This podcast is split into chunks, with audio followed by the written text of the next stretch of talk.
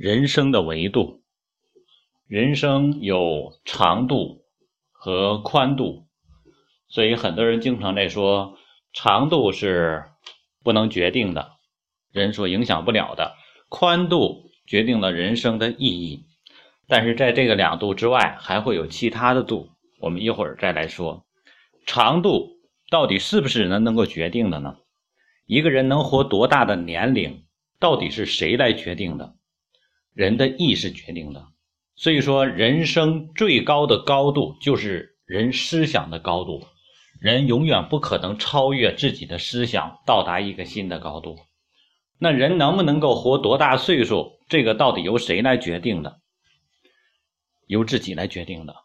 一个人从来没想过自己可以活到一百岁，他不可能去活到一百岁。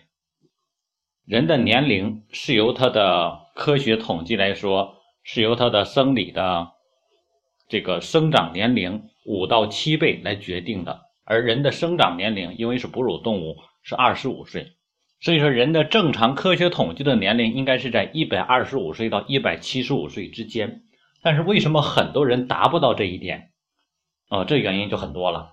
但是我们今天换一个讲法，那么今天如果一个人想了自己要活多少岁的话，跟没有想的人。他们到底有多大的区别呢？一个想着我将来要活到一百岁的人，他每天做的事情、每天吃的东西、每天积累的东西，就会跟没有想的人有很大的区别。比如说，一个随便活的人，想吃什么就吃什么，他在享受随意的这种快感；而一个想着我将来要活到一百岁的人，他会。选择有用的、高效的美味，所以他们最终的感觉是一样的，就都享受美味，都是快乐的。但是一个会选择有效的，一个是随意的。最终来说，人在从出生到前二十五年，他是养成习惯、打身体基础的阶段，然后之后一直到四十岁的时候，这个阶段。从出生到四十岁这个阶段，人生一直在积累人生的能量，给你的身体里积蓄身体的能量。从四十岁到六十岁开始，这个阶段人生已经处于平衡期了。这就相当于一个水桶，在四十岁之前，我们是往里灌水的，每天它还要往外漏漏水，因为每天都要消耗能量。但是你灌的越多，你的储备就越多。四十岁到六十岁处于一个平衡期，这一个阶段的时候，基本上你入的水和出的水是处于平衡的。我指的这个平衡，是指那些有好习惯、有常识、有知识、有养生知识的人，他能处于平衡期；而那些从来就没有养成好习惯，每天都是地摊每天都是大排档，每天都是烧烤吃夜宵，啊，每天都是大大酒大肉大烟的这些人。啊，它是不可能平衡的。然后六十岁之后是消耗期，它在消耗你之前四十岁之前储存的能量，消耗一分少一分，消耗一分少一分。你说我每天还在吃东西啊，你已经入不敷出了。你每天吃的东西已经不可能储存下来了，只是减少过多的消耗储备而已。所以说，六十岁之后是在消耗期。那六十岁之后，你储备的能够被你消耗多长时间，取决了四十岁之前你往身体里储备了多少的能量。所以说，很多人如果从来没想过到活一百岁的话，他就不会在他之前的时候，四十岁之前的时候，说我今天不应该吃方便面，而我应该吃一顿手擀面。他就不会说，我今天不应该吃夜宵，而晚上我应该吃清淡一点。他就不会有意识的说，应该让我的饮食素淡一点、清淡一点。因为所有的重口味的、高盐的、高糖的、高油的这些，都会加重身体机械的负担。它要消耗更多的能量来消化你吃进这些的食物，最终是难有能量剩余的。所以。你的身体里没有积蓄留下来，所以一个想要活一百岁的人，他会考虑每天我吃的这些食物。比如说，我同样的享受，我同样的准备来吃鱼的话，那么他就会选择清蒸鱼，让这个鱼变得什么符合原味的鲜美，享受这种美味。而那一个没有想法的人呢，那怎么好吃怎么吃，麻辣的、红烧的，对吧？或者是烤的，各种各样的炸的，各种各样的方式，各位他也得享受美味。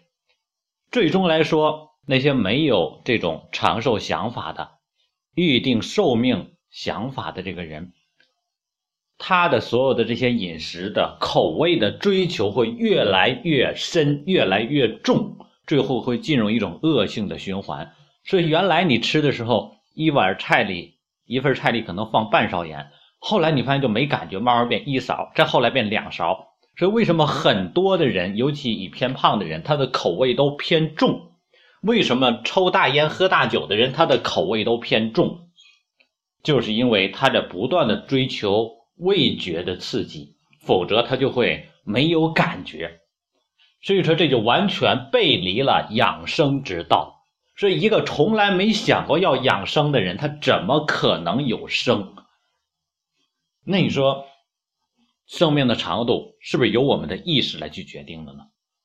这是一个长度的问题。所以，很多人说长度不是由我们来决定的，这是因为我们的知识领域没有达到这个范围而已。第二个是人生的宽度，说什么是人生的宽度？同样的活着，有的人活了五十年，另外人也活了五十年，但是呢，人生的宽度却不一样。所以有的人活着一辈子，他只会上班他上了一辈子班它的宽度是什么？就是每天家里到班儿班儿到家，家到班儿来回来去循环，单调的两点一线。有的人的人生呢，上了两年班儿自己去打了两年工，然后之后呢，又去做了五年生意，然后之后又去什么参加了一些历险活动啊，等等等等各种各样的事情。就哪怕同样的在上班的时候，有的人你看下班之后去打球，然后呢晚上的时候跟大家去什么进行其他的一些交流，然后呢早上的时候要去看书，他你发现有很多丰富的事情啊。这会刚一放假，立刻就去旅游了，立刻去度假了。啊，他的生活特别的丰富多彩，大家哪怕都在去休闲，他的休闲方式都跟别人不一样啊。他可能会打台球，他也会打乒乓球，他也会打羽毛球，他也会打篮球，他会下棋，他会下象棋，会下围棋，会下会下五子棋等等。啊，你发现同样的都在休息，有的人就在那发呆，就对着一个手机在发愣；有的人呢，却觉得生活，哎呀，各种各样的兴趣。这就是人生的宽度。所以说，同样的长度下，不同的宽度决定了人生的体验度是不一样的。有的人同样的活这样的年龄，他相当于别人五个甚至于十个人生一样精彩。人生的宽度、高度，就是在某一个领域你能取得多高的成就，所有的人都感觉到。当身边做某些事情的时候，说：“哎，这个事儿做不来了，怎么办呢？找谁谁谁，总会有这样的人。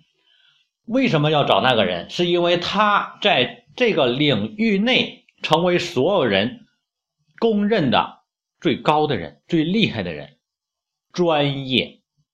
所以说，一个人能否让自己在众多的爱好宽度之中有一些东西是超越别人的？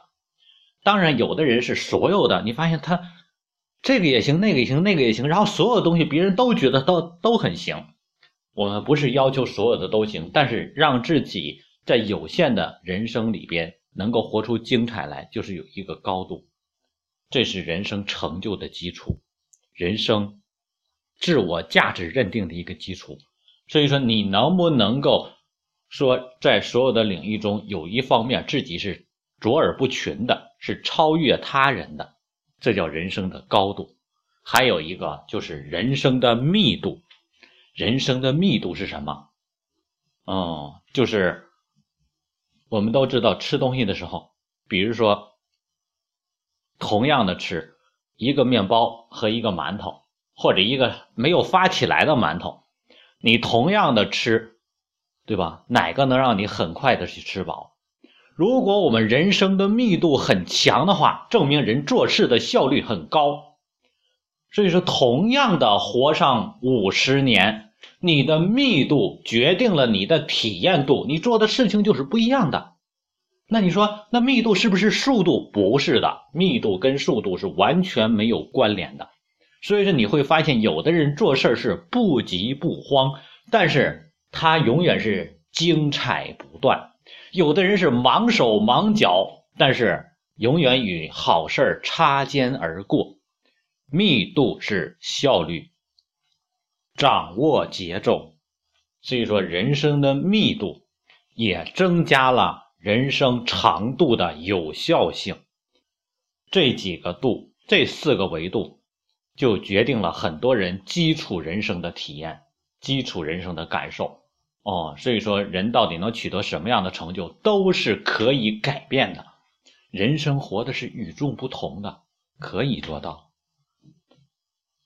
所以，长度是由知识的有效性决定的。当我们想活多少年的时候，你有没有这样的养生的知识？有没有保健的知识？一个人天天靠着药去维持的话，哎呀，就像说活一百岁，你有六十年躺在床上，那还真的不如别活了。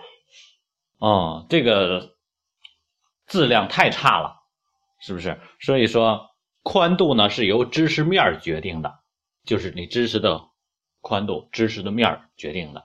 很多的孩子。你让他接触越多的事情，他的知识面就会越宽。人生的知识面、人生的宽度，其实是由幼儿来决定的。幼儿来决定的。你在幼儿的时候，他接触了很多的内容，然后呢，对每方面都产生了兴趣。于是，在他进入青少年之后，会每一点都往外拓展。到成年之后，各个点就会遍地开花。所以说，宽度是知识面决定的。高度呢是由知识的专业性决定的，所以说我经常跟很多人在说，我说一个人在三岁之前的时候应该广泛的读书，不管什么样的书全都要去读，你不要讲说哪个书我看懂看不懂，你要更多的去读，然后在三十岁之后你要什么？专业的去读，你没有那么多的精力去大海捞针了，你就需要知道选择你自己需要在哪方面去专业去精去精精细化。所以说，高度也是由人的韧性来决定的。也就是做某一件事情的时候，你不能说我做上三年就跟说同样的挖水一样啊，你挖上一年之后说没水我走了，再挖一年另一个地方挖一年又走了，到处都挖不出水来。所以说，你选择一个之后，你在这一个里，人家讲说五年之后，任何人在一个行业五年之后都会成为专家，十年之后就成为权威。嗯，那二十年、五十年之后呢？这就将达到别人所无法启迪的高度，嗯，这是高度，韧性决定了你高度的程度，密度是人的性格决定的，哦，你是否能够做事适应自己的这种性格？有的人就是慢性子，那慢性子我应该怎么去运筹帷幄？所以说，你看诸葛亮做事，他从来不应该去慌慌张张的。哦，所有的领导人做事情，你发现他不可能急手急脚的。哦，那你说，那我属于是张飞的性格怎么办？你要知道自己的性格，然后你要让自己行为上有效的避免一些失误。所以说，了解自己的个性，这样能增加你人生的密度。哦，好多的时候，我们其实在不知不觉的去拓展很多的一些东西。就像说，曾经有人就在说说，你看，哎，你跟嗯，应该让，就拿那个啥了，身体来说吧，在营养的角度来说，说身体，哎，说你看人家胖的多好啊，说你看人家都有肉啊，你看你瘦的，但是你会发现，通过现在来说，看所有长寿的人，没有一个是胖的，为什么？因为身体是过多的垃圾。哦，那你说为什么人会胖呢？这就像机构一样，一个机构，任何一个机构或者一个团体，在组建之初。说咱们要做什么事情的时候，先建立最基础的啊，比如说我们需要一个这个做事儿的部门，需要一个采购部，需要生产部，还需要什么那个管理的人员，还需要会计，这些人出来了，这是机构最初的雏形。于是开始运作，运作之后发现采购部还需要什么？还需要质检的，然后生产部也需要质检的，然后呢，采购的人还需要什么？各种各样的出差的、旅行的等等的工具的。因为需要工具，于是他们还需要什么招司机？因为需要招司机，于是呢还需要什么供养一个这个这个维护司机的，维护这个汽车的啊修理厂，于是这个机构开始越来越什么臃肿。所以说，人体很多的胖就相当于什么？为什么很多胖子减不下来？是因为当你体型达到一定程度之后，就像机构一样，每一个地方，比如说我这块发胖，这块有脂肪的堆积。当你这个脂肪开始往下消减的时候，就相当于机构在往下减的时候，你把这个司机减掉了，意味着原来的采购部门他就不方便了，他就不干呢，他要喊呐，他要说呀，你看你得供应我呀，你不供应我，你不给弄弄我这个司机的话，那我怎么去采购啊？各位，在没有供应司机之前，他能采购，但有了之后再取掉，他就不会采购了。所以有很多人为什么胖了很难减下去，是因为你的身体的。体型，你的身体的各个器官、各个部件，它已经适应了这种情况，它适应了既有的脂肪堆积，所以说，当它稍微减到一点，身体就该发出信号了，这块脂肪不够了，多吃点儿这块需要积累了，多吃点儿于是你会发现，人的体型其实什么样的体型，从进入二十五岁，身体发育成熟之后什么样，基本上一生是很难改变的，除非有特别毅力的人。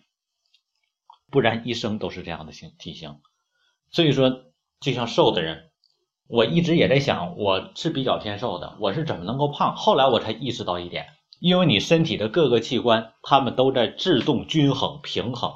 当你某一处需要增加了一点东西的时候，然后它就会发出警告，这个地方跟正常不一样了。正常是什么？就是原本的特点，原本的样子跟正常不一样了，于是。你可能还在正常的吃，但你身体已经产生反应了，比如说上火了，比如说吃不下去了，它在超越人的意识范围里边去调控你的身体，自然适应你的体型。所以说，我现在才知道为什么有的人胖的人总胖，瘦的人总瘦，因为他有记忆中的东西在延续。所以说，调整自己需要的是从幼儿。少年时期开始形成，开始养成。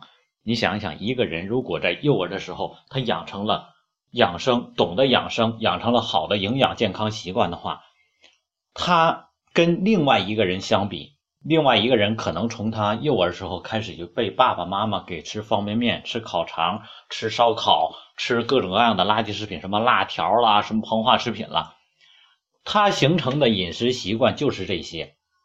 这些都在什么消耗身体的能量，于是从他幼儿时喜欢的口味一直延续到青少年，因为他已经习惯吃这些了。从青少年一直延续到中年，由中年之后，你会发现很多人都说过了四十岁，四十岁之前人找病，四十岁之后病找人。为什么？因为你的饮食习惯就不符合健康。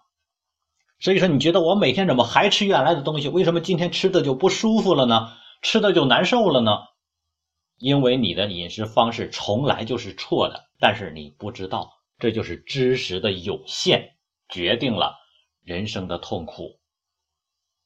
另外一个从来不吃方便面的，他每天都不吃，因为他不习惯吃这些东西，他每天吃的都是什么自己做的手擀面，或者是吃这个平时的食物本味的一些食物。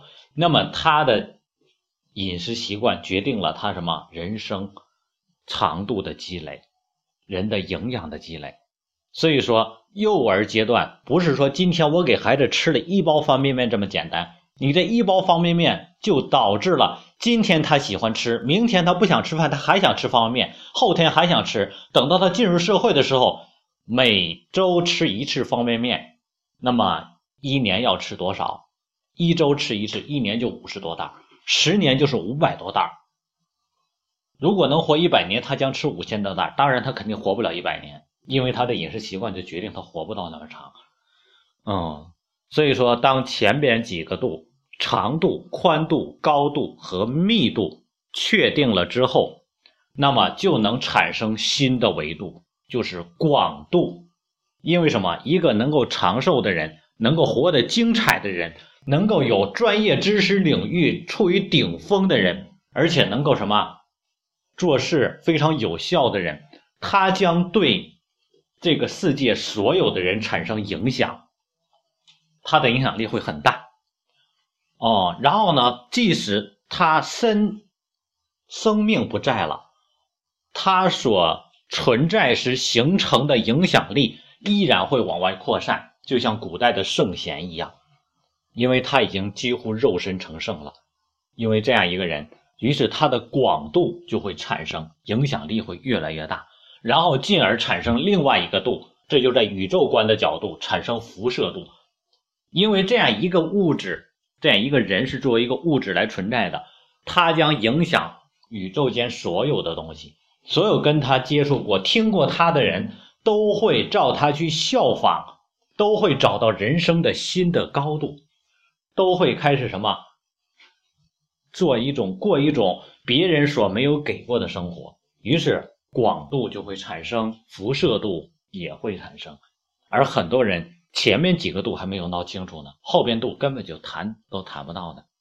嗯，所以说曾经听一个以前听过一个笑话，人说有一个人说那个养生，说你养生，那你抽烟吗？说不抽烟。说你喝酒吗？说不喝酒。说您不抽烟也不喝酒，那您活那么长岁数有啥意思啊？当时我听完那个笑话之后，我觉得很好笑。我说这人真是的，你说烟也不抽，酒也不喝，什么习惯都没有，那你说你活的有啥意思啊？啊，在公园里边呢，看到一家四代人，一家四代哦，爷爷带着那个他的孩子，他的孩子带着两个小孙子啊，两个小孙子差了两岁，两岁多的那个。小小孩子呢，刚走路刚走得稳，能够跑了，也刚会说话。他艰难迈过眼前的石头缝中间的一个小水流啊，虽然那石头缝对我们来说很窄，只有一脚宽，但是呢，对着他来说，刚刚会走路还不太熟练的时候，对吧？是很难的。然后呢，他艰难的迈过去之后，然后回过身来。啊，向他哥哥笑着招手说：“哥哥，哥哥，那意思什么？你看我迈过这么宽的水流了。”啊，哥哥看了之后就很笑了。他哥哥已经四岁了，然后说：“嗯，我在你这么大的时候也能迈得过去，而且你看我能迈得比你还宽。”于是他走到了一个什么两个脚宽的水流那儿，然后呢一用劲儿迈了过去，然后说：“你看，我现在能迈过这么宽的了。嗯，你那个算什么？”然后爸爸看到这一幕时候就笑了，为什么笑？他看到两个孩子还在互相比，很可笑。他在想说：“你看，你六四岁了，你跟两岁的来比，岂不知在你来说也还是孩子呢？你刚刚能迈出迈过两尺两脚宽的这个小小河水，对吧？你还是个孩子，你还在笑话小孩子。”这大人是不是觉得他们很好笑？于是呢，他开始笑了起来。这点旁边的这个老人看着自己的儿子，看着自己的两个孙子，他看到他们在笑，他也淡然一笑。他在笑什么？他在笑，看，在我曾经原来带你的时候，原来带你的时候，哦，我也曾经笑过你。当你刚会走的时候。当你刚会走的时候，哦，你在经常说的话是：等我小的时候，那是你刚四岁。当在我小的时候，我怎么怎么样？当时我也曾经笑过你，哦，所以说，在我三十多的时候，我曾经笑过我的孩子。现在我的孩子也开始笑话他的孩子了，这就是人生的境界。所以说，很多时候我们总在感觉。啊，你看，天天活的，难道我不应该去享受吗？没有任何人可以拒绝生命追求意义，但是人的意义是不一样的。所以说，生命的长度、宽度、高度、密度，哦，或者是广度、辐射度也是不同的。所以说，当我以前看那个笑话的时候。哦，说你看人要不抽烟不喝酒，那活的有什么意思啊？我在笑话他，我也在跟着笑。现在我发现，我有一种感觉，就是想笑这些笑话别人的人了。因为什么？人生真的是，我们每个人都在五十步笑百步。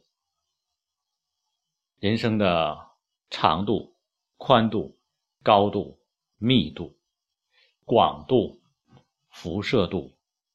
决定人生的意义。